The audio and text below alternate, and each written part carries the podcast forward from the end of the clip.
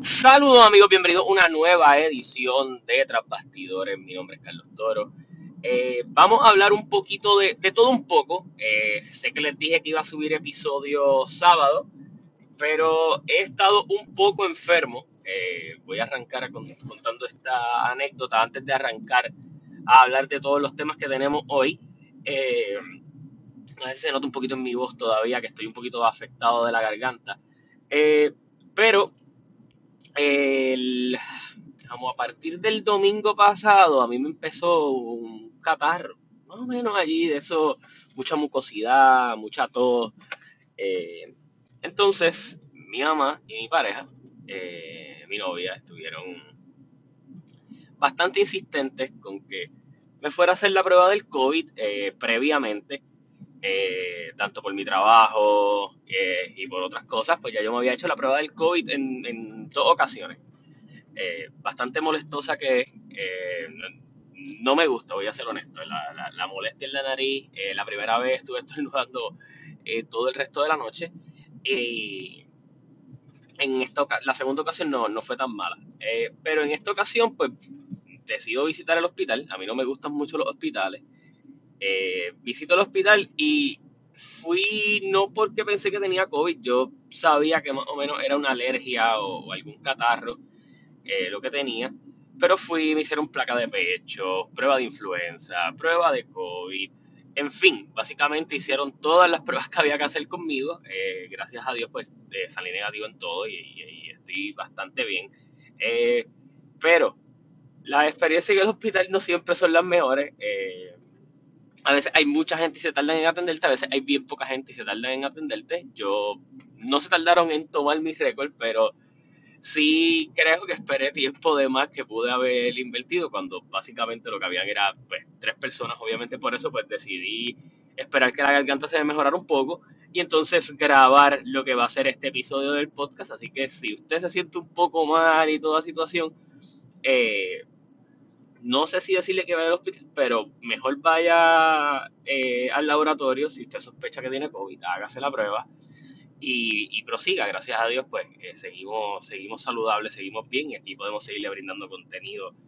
eh, gracias a Dios con, con el factor de que salimos negativos con la prueba. Pero vamos a arrancar de todo lo que vamos a estar conversando.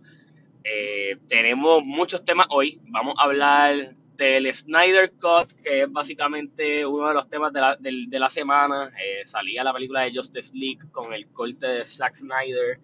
Eh, para darle un poquito de contexto a la gente que está un poco enajenada a la situación, Zack Snyder es el director antes de que obviamente dirigiera eh, películas como 300, Watchmen eh, y varias películas más. Él es el director de Men of Steel y es el director de, de Batman vs. Superman. Ambas películas con unas críticas eh, mixtas. A él se le da la oportunidad de hacer Justice League. Eh, básicamente Justice League, ah, eh, Justice League no, Warner Brothers, que son la gente que son los dueños de los derechos de DC Comics, que son los que hacen las películas. Eh, el estudio decide, de cierta manera, que ellos quieren ir en, fast forward a construir su universo cinematográfico. Y creo que si miramos a la crítica, si miramos a lo que ha pasado, los filmes de DC que no han sido tan pretenciosos, porque cuando miramos que Marvel construyó, pero Marvel construyó Iron Man, Thor, Captain America, hizo varias películas y luego explicó o había un pequeño argumento de los vamos a unir, los vamos a unir, pero no era que el hilo argumental era unirlos tan rápido. Eh, la primera película del DC Universe es Man of Steel y automáticamente lo próximo que viene es unir a Superman y a, Batman. Y, tal vez el factor velocidad en esta situación afectó a los resultados, eh, tanto en taquilla como en todo lo demás. En el 2017 sale Justice League, eh, pero en, en contraste, Wonder Woman tuvo muy buenas críticas, muy buena taquilla. Eh, a Shazam, que fue más adelante, le fue bien. A Aquaman también le fue bien. So, si te das cuenta, las películas individuales dentro de este universo les han ido bien porque no han presionado por ser un universo. Eh, Justice League sale de las manos de Zack Snyder eh, en el 2017. Mm, además de los problemas con el estudio, a Zack Snyder se le suicida a su hija. Eh, y esto pues fue un golpe bien fuerte para ellos. dejan la película, dejan el proyecto, le, se la dan a Josh Whedon, el director de la Avenger original. Y Josh Whedon básicamente cambia completamente la tonalidad de lo que iba a ser Justice League. Eh, a Justice League no le va bien en taquilla. Y los fans comienzan por muchos años a exigir ver el corte de Zack Snyder. Eh, y con la plataforma de HBO Max, con, básicamente DC buscar complacer o Warner Brothers buscar complacer y gente que viera su contenido, nace el Snyder Cut de cuatro horas que simplemente a él le dieron millones para que reestructurara escenas, para que completara escenas, se volvieron a filmar ciertas cosas porque ya él tenía su corte bastante completo. Eh, vi la película, tengo que decir que me encantó. Tengo que decir que si realmente el universo de DC hubiera sido trabajado de mejor manera previa, eh, y aquí voy a ser bien honesto, los superhéroes de DC a mí me gustan más que los de Marvel. Los superhéroes, a eso me refiero. Eh, cinematográficamente Marvel lo ha hecho mejor, pero tengo que decir que a mí me gustó y me encantó el, el Snyder Cut. Eh, y Zack Snyder no es mi director favorito, considero que hay muchas cosas de él que no me gustan, por ejemplo, los famosos slow motion que utiliza en exceso en Justice League, que es uno de mis puntos débiles de la película para mí. Pero eh, se le da el trasfondo necesario a los héroes y es verdad. Eh, se nota y sigue teniendo el mismo conflicto la película de que, eh, y, no un conflicto, pero se nota que en ese entonces el universo de DC estaba bastante apurado por construirse y por seguir creciendo a, medidas de, a proporciones desmedidas, porque a diferencia de cuando comparas con Avengers, y no es que quiero comparar, pero por ejemplo ya Thor tenía un trasfondo, Captain America tenía un trasfondo, Iron Man tenía un trasfondo. El único que llegaba aquí y también había tenido su trasfondo era Hulk. La única diferencia es que cambiaron el actor. Pero fuera de eso, eh, aquí, antes de lo que fue eh, Justice League, solo habíamos visto el trasfondo de Superman, parte de Batman y Wonder Woman. Eh, Flash sale aquí, Aquaman sale aquí, Cyber sale aquí, y son historias que tienes que contar aquí eh, que no se contaron previo a eso. Y, tal vez esa desesperación es lo que hizo que los resultados negativos en aquel entonces eh, se sintieran así. Cuando ve el Snyder Cut, sabes que hay unos hilos argumentales para contar historias individuales de cada uno de estos que nunca viste y dices, wow, eso hubiera estado bien interesante. Por ejemplo, la escena de Batman con el Joker, que no estoy dando ningún spoiler, por decirlo así, así que, pero me gustó mucho. Las escenas de acción están muy buenas. Las escenas nuevas están muy buenas. Sí es indirectamente la misma historia de la película pasada. Lo que pasa es que se siente mucho mejor condensada, mucho mejor contada. Y me alegra mucho, mm, más que por nosotros los fans que tenemos la oportunidad de verlo, sino por Zack Snyder, que logra contar su película, su visión de lo que él quería hacer, eh, que, que el estudio se la había arrebatado y básicamente, como ha dicho él, casi esto era un proceso de catarsis para él de, cerrar ese capítulo. De, y no cerrarlo, pero más bien eh, darle una conclusión a algo que empezó mientras su hija estaba viva. Así que me parece que, fue... Eh, a mí me encantó el Snyder Cut. Eh, así que súper recomendado para todas las personas que les guste Justice League y, y, sé que va a haber gente que no le va a gustar la película y sé que hay gente que le va a gustar. como todo pero mi recomendación es que la vean y le den la oportunidad. Y sí, tengo que decirles, suscríbanse a HBO Max. Eh, creo que sí, no hay, mejor momento para suscribirte. Esta semana sale Godzilla con King Kong, que la vamos a estar hablando aquí también. Y en dos semanas sale Mortal Kombat. Así que creo que hay contenido para ver dentro de la plataforma si haces tu suscripción mensual actualmente. Así que creo que hay buen contenido allí me gustó Justice League. Y para los que me preguntan si vi el primer episodio de Winter Soldier y Falcon, o Falcon y Winter Soldier, sí lo vi. Eh, mi compañero y amigo de Sin Descalificación, Douglas, que también está siendo panelista dentro de mi fanpage en Facebook, me consigues como Carlos Toro, con la misma foto de los podcasts aquí. Eh, escribió su crítica de, lo que le pareció el primer episodio. Eh, yo voy a ser un poquito más parco. Me gustó mucho que siga un poco la línea de lo que fue Captain America Winter Soldier, una serie de acción y espionaje se siente un poco más madura en términos de lo que están tocando eh, los personajes y siento que eso es algo bueno de la serie.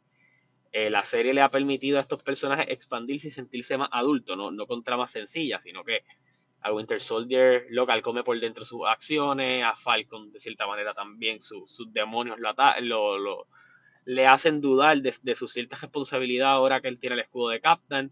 So, hay, hay varias cosas Así que ya que acabamos la ronda de películas y este toque más adulto del mundo de Marvel, eh, que, me gusta y siento que hacia, hacia donde van a futuro con series como Loki, lo tocaron ya con WandaVision y, con todo lo próximo que viene, eh, creo que es hora de que hablemos un poquito de lo que está pasando en la NBA. Y es que ayer lamentablemente para mí, que los que me conocen saben que soy fan de LeBron, LeBron sufre una lesión en el tobillo, eh, va a estar fuera indefinidamente y el indefinidamente sí, no tiene daño estructural, sí no tiene nada, pero sí tiene dolor y todo lo demás y obviamente lo que le dan es fuera indefinidamente. Yo supongo que durante los próximos días vamos a saber más o menos cuánto tiempo es que LeBron va a estar fuera. Eh, estamos ya a marzo, eh, creo que en abril algo es que la temporada acaba. Eh, yo no tengo duda de que LeBron va a intentar estar saludable para los playoffs. Lo mismo Anthony Davis, que básicamente le están dando más descanso también para que esté ready para, para esas fechas. Creo que a los Lakers le quedan alrededor de 11 rivales, repiten juegos con ellos. y el problema de, la, gran, la gran pregunta que mucha gente se hace es cómo el equipo de los Lakers va a poder sobrevivir a no tener a ninguna de sus dos estrellas, ni a LeBron James ni a Anthony Davis. Y cuando mira el equipo, eh, el equipo está compuesto actualmente, eliminando las dos, las dos estrellas, eh, ambos capaces de promediar de, de 26, 26 puntos cada uno, por decirlo así. Este Davis puede promediar más. LeBron también, obviamente, pues eh, uno reparte más el juego eh, y, obviamente pues hace que, que, fluya un poquito mejor, pero pierdes varias cosas. Eh, y los Lakers básicamente ahora mismo están compuestos por Dennis Schroeder, eh, Caldwell Pope, Holton Tucker, Kuzma, Margasol está fuera por protocolo de COVID, Caruso en fin, sí tienes piezas y, y sí, no estoy diciendo que los Lakers no van a ganar un juego más de aquí a, la, a, que se acabe la temporada. Eso no es algo que pienso. Creo que tienen un, equipo que puede ganarle a, los equipos de menos de 500 y a días malos de equipos de menos de, más de 500. Pero, y, los rivales que tienen no son tan difíciles los próximos, pero eh, sí va a estar esa perspectiva de coño, estamos sin LeBron, tenemos que adaptarnos, bla, bla. Yo sé que no importa la posición en que ellos entren a playoff, ellos van a, ir a jugar y, son de los grandes favoritos, pero estas dos lesiones, tanto de LeBron como de Davis, pues no vamos a decir que no afectan porque sí afectan y otros equipos van a poder seguir manteniendo ese core si la salud se los permite a estar un poco más entrados en química eh, una vez eh, pues LeBron y Davis han jugado poco juntos esta temporada. El equipo no ha jugado con ellos dos saludables tanto tiempo tampoco. Así que yo creo que y espero que pues la gerencia de los Lakers, además de que se mueva en el trade deadline o busque algo en los buyouts y todo lo demás, eh, pueda ganar varios juegos. Eh, Davis y LeBron una vez inserten al, al sistema nuevamente eh, yo creo que es una máquina que va a empezar a correr muy bien, pero obviamente hay que ver cómo regresan estos dos de sus respectivas lecciones eh, y cómo les va. Así que yo creo que hay, hay mucho trabajo todavía por hacer, pero creo que, tienen una buena oportunidad por decirlo de, de una manera bonita, de que si las lesiones pasan en esta época del año, eh, Davis ya lleva un tiempito, eh, LeBron pues eh, ahora, pero de que ambos estén bastante saludables para playoffs y puedan hacer un buen run dentro de lo que van a ser los playoffs de, del oeste. Yo creo que siguen siendo los favoritos en el oeste. Hemos visto como Utah pues ha ido perdiendo un poquito de intensidad. Este, Phoenix está jugando bien, pero no creo que sean ese equipo eh, a vencer dentro de playoffs. Eh, los Nuggets son unos que vienen jugando muy muy buen baloncesto y no sé por qué tengo la sospecha de que van a hacer aunque es un pequeño trade durante el, el trade deadline para estar mejor. Eh, y los Clippers que son un mar de, inconsistencia, por, decirlo de una manera o de otra. Así que yo creo que, los Lakers van a estar bien. Eh, sí va a parecer que no están bien, pero creo que a medida de que vaya pasando los días y el equipo se encuentre un poquito más saludable, todo va a volver a la normalidad. Eh, en más temas, esta noche, esto estoy, yo lo estoy grabando domingo, tenemos Fastlane. Eh, hay varias cositas para el show. Eh, como por ejemplo que la lucha de Shane McMahon y Braun Strowman ya no va, parece que se va a aguantar para lo que va a ser WrestleMania. Lo mismo, eh, hay muchas controversias, y hago comillas en el aire al mencionar esto, de que Charlotte la sacaron del póster oficial de, WrestleMania. Tal vez ya Charlotte no va a tener una lucha tan importante en WrestleMania. Eh, y por eso la sacaron, o más bien los comentarios de Andrade calentaron indirectamente a Charlotte. Eh, por otra parte, eh, Fastlane esta noche tiene eh, a Shinsuke Nakamura enfrentándose a Seth Rollins. Tiene Drew McIntyre contra Sheamus en un No Holds Bar. Tenemos también a Alexa Bliss contra Randy Orton. tenemos a Roman Reigns contra Daniel Bryan. Además de eso, Apollo Cruz contra Biggie. lucha por los campeonatos femeninos en pareja donde Nia Jax y Shayna Baszler hacen pareja para enfrentarse a las rivales de WrestleMania, Sasha Banks eh, y Bianca Belair. Así que tenemos una buena cartelera, de cierta manera. Eh, no, mm, siento que se me pudo haber quedado una lucha, eh, así al mencionar y acordarme de mente. Pero creo que vamos a tener un buen show, un show que yo lo dije en mi canal, considero que es innecesario porque siento que tienes que construir directo a WrestleMania, pero es lo que es, siento que es la, el método de ellos venderte el cambio de WWE Network a Peacock antes de que tú vayas a, WrestleMania. So que esto es más bien para eso.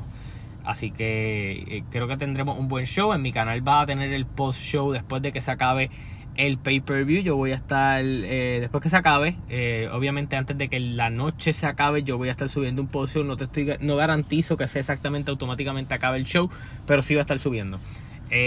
lo otro es en el día de hoy voy a estar hablando de WrestleMania 2 y WrestleMania 3 dentro de mi canal de YouTube. Eh, así que allá estamos hablando de los WrestleMania, las predicciones, todo lo demás. Te pido que te suscribas a mi canal de YouTube, que vaya y le des like a mi fanpage en Facebook con noticias tanto de cine, eh, de película, de lucha libre eh, y de todo un poco. Así que si les gusta este concepto, si les gusta el podcast, eh, me dejan saber si tienen temas que hable, los voy a estar eh, introduciendo dentro de la conversación también. Estoy tratando de hacerlo eh, de temas variados. Quería hablar, iba a hablar un poquito de UFC boxeo en este video, pero siento que quiero hacer algo un poquito más organizado ahora que vayan a ver shows. Este, sí, la gran noticia es que Khabib finalmente se retira. Se retira con 29 y 0. Y ahora pues entonces el campeonato lightweight va a estar es vacante, lo va a estar disputando en UFC eh, Michael Chandler contra Charles Oliveira. Me parece que es la lucha, la pelea menos atractiva para hacerlo. Yo pensé que se podían ir con un eh, Gaethje contra Chandler. El plan original era Chandler contra Poirier, pero Poirier decidió irse por los chavos y escoger la pelea para verano contra Conor McGregor en la trilogía. Eh, así que veremos a ver, este, está interesante lo que está trabajando UFC. El mismo boxeo también se ha puesto para su número con los rumores de que Basil Lomachenko va a ir con Oscar Valdez después de que Valdez tuvo esa victoria sobre Belcher. Eh, Basil viene de caer derrotado contra Teófimo, so que va a ser una buena pelea eh, para ambos. el choque de estilos va a estar bien interesante. por ahí viene también Canelo contra Billy Joe Sanders, que se espera que Billy Joe Sanders pues le pelea a Canelo, como hemos visto que últimamente nadie le pelea a Canelo. Eh, así que esperemos que le pelee. Eh, es una pelea de unificación, así que se espera que sea interesante. Y lo otro que se confirmó es que Tyson Fury y Anthony Joshua firmaron para pelear en verano. Eh, para unificar los campeonatos de los pesos pesados con una cláusula de revancha para hacerla en diciembre. Así que está más que interesante el panorama para estos dos deportes en ese aspecto. Eh, nada, esta semana debe haber un episodio saliendo. Eh, yo pensaba subirlo martes, pero al haber subido esto domingo probablemente salga el día que se acabe el trade deadline porque ya yo tengo tema para ese video. Obviamente vamos a hablar de la ruta WrestleMania en ese, en ese podcast. Vamos a estar hablando de los trades que se dieron en la NBA porque pues esta semana se acaba la, la fecha para los trades. Así que vamos a estar eh, hablando de todo eso. Nada, le pido que se suscriban a mi canal y le den campanita para notificaciones. Estén pendientes a todo el contenido. Me buscan en Tras Bastidores en mi podcast. Me buscas en Facebook. Me escuchas en Spotify, en Anchor. Siempre les digo, la mejor alternativa para escuchar podcast es Anchor. Si quieres crear tu podcast, también aquí es el mejor sitio para hacerlo. Y no quiero irme sin destacar dos cosas a mi amigo y compañero de podcast eh, y que tiene su propio podcast, eh, o lo mira o lo ves, eh, de Daniel Tito Portela, le hicieron una gran entrevista en el canal de Surtido Deportivo por Josian Ramos, un saludito a Josian. Vayan a verla, está muy muy buena, una gran entrevista. Y próximamente a Tito lo vamos a traer por aquí por el podcast, así que eh, si ustedes quieren saber un poquito más de Tito y todo lo demás, allí está. Y su podcast que está muy, muy bueno. Sacó un episodio muy, muy bueno. Ahí tocan temas de todo un poco. Eh, se habla de política, se habla de cine, se habla de todo lo que está pasando. Eh, tiene un muy buen concepto, así que vayan allá y denle like a su página en Facebook, Daniel Portela. Y mi otra recomendación es que si a usted le gusta la NBA, vaya los lunes y vea los paneles que están haciendo en vivo por Facebook, la gente de, qué es lo que es tapa. Eh, así que nada, esas son mis recomendaciones. Vayan, disfrútenlo, disfrútense este podcast, me dejan sugerencias en cualquier parte que me puedan conseguir. Eh, y mucha gente en mi último video me dijo que se me olvidó hablar de la lucha de Alexa Bliss y Randy Orton. Y los voy a complacer. Va a subir un videito en Facebook hoy hablando de esa lucha. Así que nada, hasta la próxima. Se cuidan.